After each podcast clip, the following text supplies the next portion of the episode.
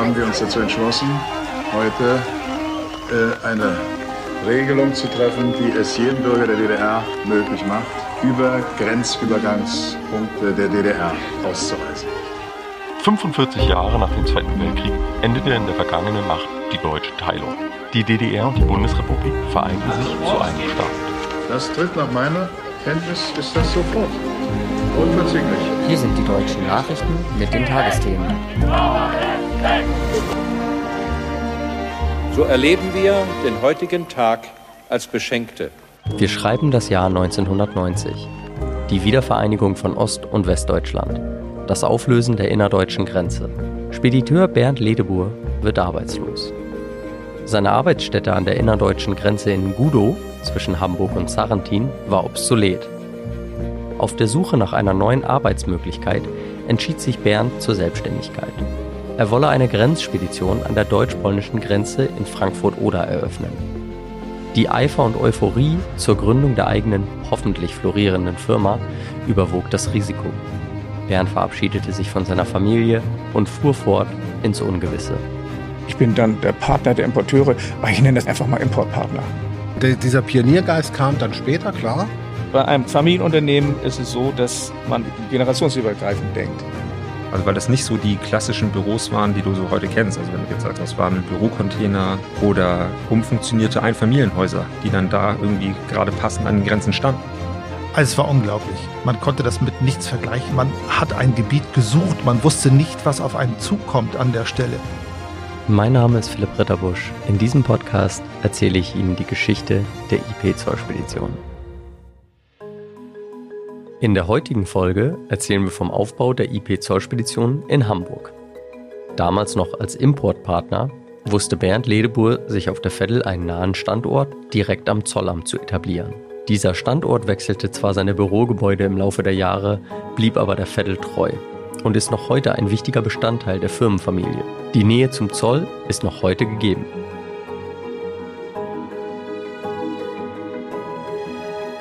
Ich fragte Bernd Ledebur, wie der Aufbau im Hamburger Freihafen vonstatten ging. Vor allem die schwierigen Fälle interessierten mich. Bernd wusste in jeder Situation, wie er Importpartner wuchsen ließ. Hamburg haben wir schon 1990 gleich geöffnet. Ja, ja, ja. Das kam uns sehr zur Hilfe, als äh, 2004 die EU-Osterweiterung kam und wir mussten uns, wir mussten Massenentlassungen vornehmen, weil ja von heute auf morgen, äh, ich glaube, das war am 1. Mai 2004, in einer Phase, in der wir so viel wie nie zu tun hatten. Wir hatten so richtig den Peak. Wir hatten also die höchsten Umsätze in der Firmengeschichte, einen Tag vor der EU-Osterweiterung. Und dann guckte ich in viele, viele fragende Augen. Alle fragten mich, was passiert mit uns? Ich habe gesagt, ich weiß es nicht. Ich habe keine Ahnung. Wir, wir können an diesem Standort entlang der deutsch-polnischen Grenze und der deutsch-tschechischen Grenze die Büros nicht weiter offen halten. Es rechnet sich nicht. Ich kann unmöglich, äh, wir hatten ja in jedem Büro durchschnittlich sechs, acht Mitarbeiter, um im Schichtensystem arbeiten zu können. Ähm, ich, sag, ich weiß nicht, wovon ich mich bezahlen soll. Keine Ahnung. Wir haben aber natürlich einen Sozialplan gehabt, wir haben Rückstellung gebildet im Wissen, dass diese Osterweiterung kommt. Und wir können uns heute alle noch in die Augen sehen, denn die Mitarbeiter haben alle ihre Abfindungen bekommen. Keiner wurde einfach so auf die Straße gesetzt. Und das ist nicht allen Zollagenten so gelungen. Und äh, so ein klein, ganz klein bisschen stolz darauf sind wir schon, dass das zumindest äh, geglückt ist. Wir hatten damals schon, wie ich eingangs sagte, das Büro im Hafen Hamburg auf der Vettel. Und das hat uns sehr geholfen in dieser Übergangsphase nach 2004, als es eine Neuorientierung gab, über Wasser zu bleiben. Wir hatten aber auch schon zu dem Zeitpunkt ordentlich äh, Gewinne thesauriert, also vorgetragen, sodass wir dass immer Fleisch am Knochen war. Wir konnten also äh, erstmal von unseren Rücklagen ganz gut leben und die Zeit überbrücken. Sodass wir nicht darauf angewiesen waren, jetzt unbedingt jetzt äh, sofort wieder schwarze Zahlen schreiben zu müssen, sondern wir haben in der Zeit unsere Mitarbeiter subventioniert, einfach aus den, aus den vorhandenen äh, Rücklagen. Das ist eigentlich eine Phase, die wir, an die wir immer wieder zurückdenken und die wir auch heute in Zeiten der Pandemie äh, auch so haben. Das heißt, wir haben äh, relativ ordentlich Kapital zurückgelegt, sodass wir auch mal Durststrecken überstehen können, auch wenn sie länger andauern. Es ist immer wichtig für Unternehmen, einige leben nur von der Hand in den Mund und äh, stehen dann plötzlich vor dem Aus, wenn mal ein Monat ausfällt und es werden keine keine Umsätze getätigt oder zu wenig Umsätze. Die sind dann quasi schon sofort gefährdet. Ne? Bernd erzählte weiter. Es war im Klartext, glaube ich, so, regional auf der Veddel. Es gab ja auch äh, an anderen Grenzübergängen des Freihafens, des damaligen Freihafens, ja auch noch Deklaranten. Insbesondere haben wir auf der Veddel äh, deshalb so ein bisschen Landgewinnung betreiben können, weil enttäuschte Fahrer, die beim Wettbewerb nicht sofort abgefertigt worden sind, dann irgendwo einen, äh, einen Deklaranten suchten, die brauchten nur zwei, drei Klappen weiterzugehen äh, der dann bereit war, sofort aktiv zu werden. Da wir uns als Dienstleister verstehen, haben wir gesagt, wir nehmen alles an und gucken erstmal, bevor wir ihn einfach wieder wegjagen, weil, er, weil es vielleicht zu anspruchsvoll ist oder zu aufwendig ist. Man muss es ja immer äh, wirtschaftlich sehen, wenn ich eine, eine Deklaration mache und ich habe da sehr, sehr viele Anläufe zu nehmen, muss mit etlichen Leuten Kontakt aufnehmen, bis ich endlich einen Auftrag habe, der rund ist, mit dem ich abfertigen kann, rechtskonform abfertigen kann. Dann dauert das manchmal ein, zwei, drei Stunden man muss sich mal vorstellen, da kommt einer rein und sagt, ich habe hier ein LKW mit einer Ausstattung für ein chinesisches Restaurant. Da sind Artikel auf dem LKW, die gehören äh, in 80 bis 100 verschiedene Tarifstellen. Das heißt, es ist auch nicht, ist ein chinesisches Schriftzeichen dabei. Manchmal äh, ist das auch alles nur auf Englisch und nicht jeder ist so fit, dass er das sofort äh, rechtskonform übersetzen kann. Dann ist es eine Puzzlearbeit. Das heißt, dann sitzt also der Deklarant dort stundenlang und muss dann versuchen zu tarifieren. Und Eintarifierung muss nachher einer Zollkontrolle auch standhalten. Und ähm, dazu haben viele etablierte Deklaranten gar keine Zeit. Warum soll ich jetzt also hier einen solchen Auftrag annehmen und dann daran drei, vier, fünf Stunden, manchmal noch länger arbeiten, um am Ende nachher eine Rechnung zu schreiben, damals über 100 Mark oder über 120 Mark? Das ist unwirtschaftlich, das rechnet sich nicht. Deshalb haben wir solche Aufträge angenommen. Wir hatten, waren ja noch nicht so ausgelastet, dass wir also so viele Aufträge hatten, dass wir sagen, äh, wir sind also äh, so weit etabliert, wir brauchen nichts mehr anzunehmen, sondern wir haben alles angenommen. Und das hat sich rumgesprochen. Die Kunden sagen, wenn du wirklich ein Problem hast, dann geh mal dahin. Da wurde uns auch geholfen. Und das hat uns natürlich so ein bisschen auf die Beine geholfen. Trotz, trotz des Wettbewerbs. Ne? Ja. Und so verhalten wir uns heute eigentlich immer noch. Holger Schumacher wurde ernannt, die Filiale im Hamburger Freihafen aufzubauen. Er erzählte mir von der Arbeit vor Ort, auch die anfänglichen Büroräume und die enge Zusammenarbeit mit Zöllnern auf der Vettel. Ich bin zum nächsten Büro gefahren, sodass Bernd auch ein Team um sich herum hatte, das ihn einfach unterstützt und geholfen hat. Und so war das einfach, dass man eigentlich noch in dem ersten Aufbau war. Und äh, dann kam das Telefon, Holger, wir haben schon wieder eine Idee, das muss ein nächstes Büro da und da geöffnet werden. Und so hat Bernd ständig geschaut. Und dann kam tatsächlich auch der Punkt mit Blick Richtung Hamburg, der Hamburger Hafen, das wäre doch auch eine Idee. Und dann äh, ist Bernd nach Hamburg gefahren. Dann sind wir auch gemeinsam nach Hamburg gefahren und haben uns da Möglichkeiten angeguckt. Gibt es Büros? Wie kann man denn da starten? Das war für uns aber auch Neuland. Meine Frage an Holger, wie kann man sich in einem solch kleinen Kern wie in Hamburg von der Konkurrenz abzeichnen? Obgleich der, der Hafen Hamburg sehr viele Zollspediteure schon innehatte, die dort vor Ort als reine Zollagentur und Zollspedition gearbeitet haben. In Hamburg gab es auch Unternehmen, die, wie es heute auch ist, die den Logistikbereich angeboten haben und auch eine eigene Zollabteilung hatten. Aber die Zollabteilung kann nicht so integriert sein, als dass sie wie heute im eigenen Büro mitsitzt und sich zwei Leute gegenüber sitzen, der eine disponiert, der andere macht Zoll, sondern man musste so ähnlich wie der Arzt und die Apotheke ein erfolgreiches Konzept. Ich gehe zum Arzt, ich brauche ein Rezept, also gehe ich nach unten, da finde ich meine Apotheke. Das gleiche Rezept funktioniert eben auch mit der Zollagentur. Denn Zoll wurde zu der Zeit und wird auch heute, aber dort eben als physischer Kontakt gebraucht. Wo ist der Zoll? Da brauche ich auch eine Zollagentur. Denn ich gehe und habe ein Dokument und gehe mit dem Dokument zum Zoll. Arzt, Apotheke, das System musste dort auch funktionieren, weil es ging gar nicht anders. Und so gab es in Hamburg Standorte mit bereits vielen bestehenden Zollagenturen oder Büros, in denen dann Mitarbeiter aus den Logistikunternehmen gearbeitet haben. Die haben dann im, im Stadtkernbereich ihre Logistik gehabt und haben dann eigene äh, Büros an den jeweiligen Zollstellen gehabt, die dann für das Unternehmen dort teils Dokumente nur ausgehändigt haben, weil die an anderer Stelle geschrieben worden sind oder direkt vor Ort geschrieben haben. Aber eben auch eine Reihe von Zollagenturen schon vor Ort. Und in diesem Bereich wollten wir uns eben mit einreihen. Denn äh, was andere können, können wir natürlich auch.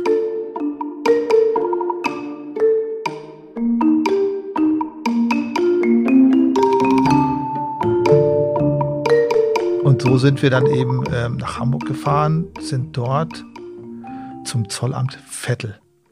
Das Zollamt gibt es heute nicht mehr. Sind dort zum Zollamt Vettel gefahren, haben uns dort umgeschaut und haben gesehen, wie sind hier so die Abläufe. Und dort waren auch tatsächlich Büros zu mieten. Büros, also ich, ich nenne es mal bessere Abstellräume. Das waren keine Büros, wie man sich heute ein Büro vorstellt. Das war eine Reihe, lange Reihe, eine, eine lange blaue Baracke, direkt an einer Zollrampe angelehnt. Und äh, wenn man dann durch die Zollrampe durchging, das muss man sich vorstellen, man ist wirklich auf dem Zollgelände. Dort hast du dann eine Rampe, du gehst auf diese Zollrampe hinauf und ähm, an dieser Zollrampe sind durch eine Steinmauer drei Durchgänge. Und durch diese drei Durchgänge, die offen waren, konnte man dann zu dem Bereich der Zollagenturen gehen.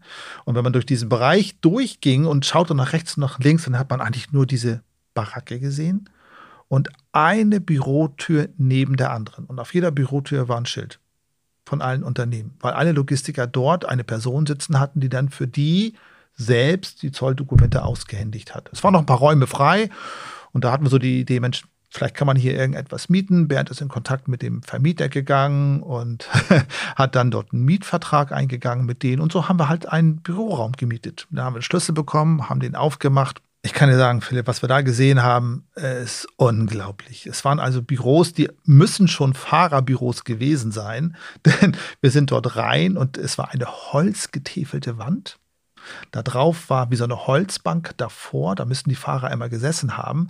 Und ich hatte das Gefühl, die Fahrer sitzen da immer noch. Denn die Rückwände dieser Holzbaracke, wo die Fahrer gesessen haben, die waren so spackig, und auch dort, wo der Kopf war, die müssten sich immer schön hingesetzt haben, durchgeschwitzt haben dort auf ihre Zolldokumente gewartet, haben sich dort vielleicht auch hingelümmelt. Als wir das aufgeschlossen haben, da sitzen noch vier Fahrer. Das war optisch wirklich noch so zu sehen. Abgeranzte Tresen, abgeranzte Möbel, aber egal. Nichts anderes als die Jagdhütte in Neugersdorf. Ein Start, wo wir gesagt haben, hier können wir damit beginnen. Und so war der Start, dass wir gesagt haben, Hamburg. Da hat Bernd dann auch gesagt, Holger, wir machen das, wir fangen irgendwie an, guck mal, was wir draus machen. Und so war mein Fokus dann eben auf Hamburg gelagert, um dann dort zu starten. Wir hatten ein Büro, wir wussten, wie es geht. Wir mussten nur sehen, dass wir jetzt an Kunden und Arbeit kommen.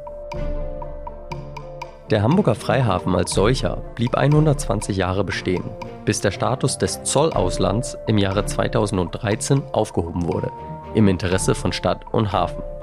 Heute ist das Hafengebiet Europäischer Seezollhafen. Also Tenor bei uns ist, wir lassen nichts unversucht, dem Kunden zu helfen. Es gab noch zu Zeiten des Freihafens, inzwischen ist es ja ein Überseehafen, kein Freihafen, den Freihafenstatus nicht mehr. Lkw, die sind versehentlich mit Ware, mit Freigut oder mit Zollgut in den Hafen reingefahren, nur um noch eine Sendung abzuholen oder abzuliefern. Und sie kannten den Freihafenstatus nicht. Das waren immer diese Fälle, über die sich jeder Zolldeklarant gefreut hat, in Anführungsstrichen. Das sind dann so Zeitfresser. Da kamen immer wieder Leute zu uns rein und sagten, also ich bin hier leider versehen, ich wusste nicht, hier ist ein Freihafen und ähm, könnt ihr mir helfen? So, das war dann nicht so ganz einfach, aber wir haben keinen weggeschickt. Also wir haben allen versucht zu helfen Natürlich nicht uneigennützig, ist klar. Wir sind ein Unternehmen, das muss wirtschaftlich arbeiten und wir können nicht Zeit damit vertun, mit äh, teurem Personal, was wir also auch immer pünktlich bezahlen. Und können es also so einen Luxus nicht leisten, dass wir äh, Zeit verschenken. Aber wir haben das mit Augenmaß gemacht und haben gesagt, also äh, wenn wir ihm jetzt helfen und das zu einem zu fairen Konditionen, besteht durchaus die Chance, dass er wiederkommt. Hier Holger Schumacher. Ganz klar, Service und Freundlichkeit am Kunden. Denn wir haben den Markt erstmal natürlich dort beobachtet. Wir hatten nichts. Wir sind, sind oder ich bin auch hingefahren, habe das Büro aufgeschlossen, habe mich dann dort umgeschaut, was passiert eigentlich? Wie sind die Abläufe? Die sind ja an jedem Grenzübergang in, im Grundsatz das Gleiche soll erreicht werden. Dennoch sind die Abläufe völlig unterschiedlich. Ein, ein Grenzübergang ähm, Frankfurt-Oder oder auch Neugersdorf funktioniert im Ablauf anders als ein Grenzübergang am Hamburger Hafen, weil die Abläufe in sich unterschiedlich sind.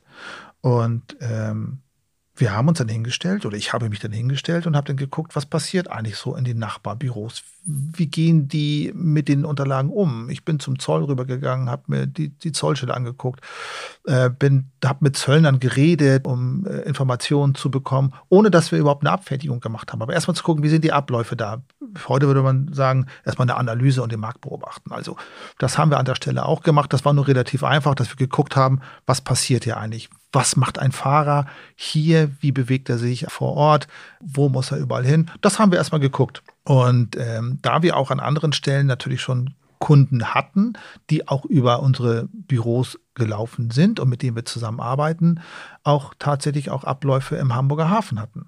So, da haben wir den Kontakt natürlich aufgenommen und gesagt, wir sind jetzt auch in Hamburg, können wir nicht da auch für dich oder das andere in der Zusammenarbeit machen? Und dann sagt er, ja, das ist doch gut, ich habe immer mal wieder einen LKW in Hamburg, können wir durchaus starten. Das war natürlich noch sehr gering für uns. Da war ein Kunde dabei, ähm, der hatte vielleicht in der Woche mal fünf Abfertigungen davon drei Stück an einem Tag und an dem anderen Tag gar keinen.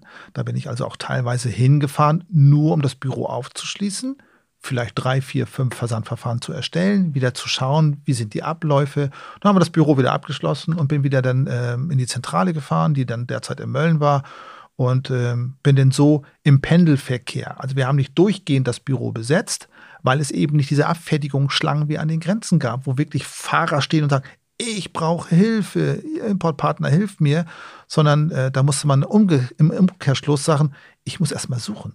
Wer möchte denn meine Dienstleistung haben, weil diese Dienstleistung verteilt war?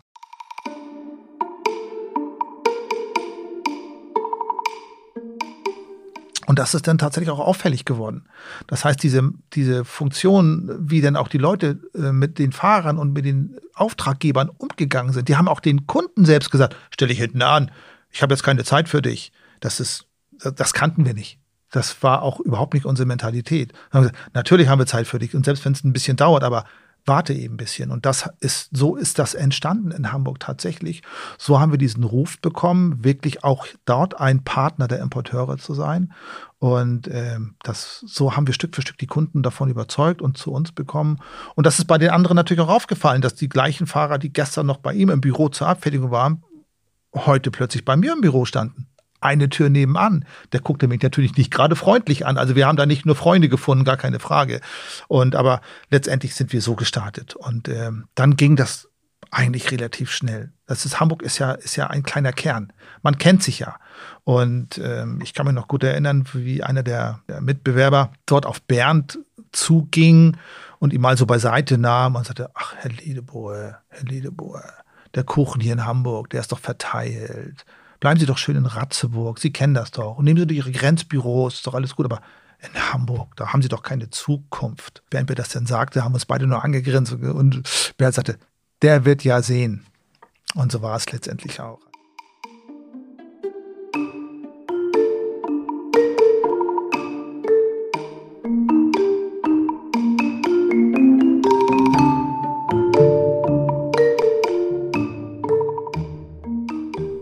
Mich war das überhaupt kein Problem, innerhalb des Zollgebäudes zu den Zöllnern an den Schreibtisch zu gehen.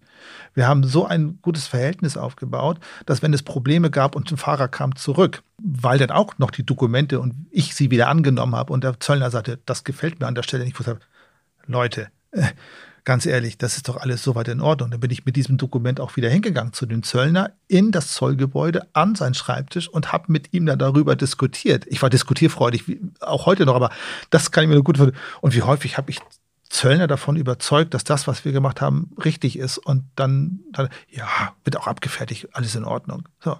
Da musste sich der Fahrer auch nicht wieder anstellen, weil ich gesagt kann hier liegen bleiben, ne? geht weiter so an der Stelle.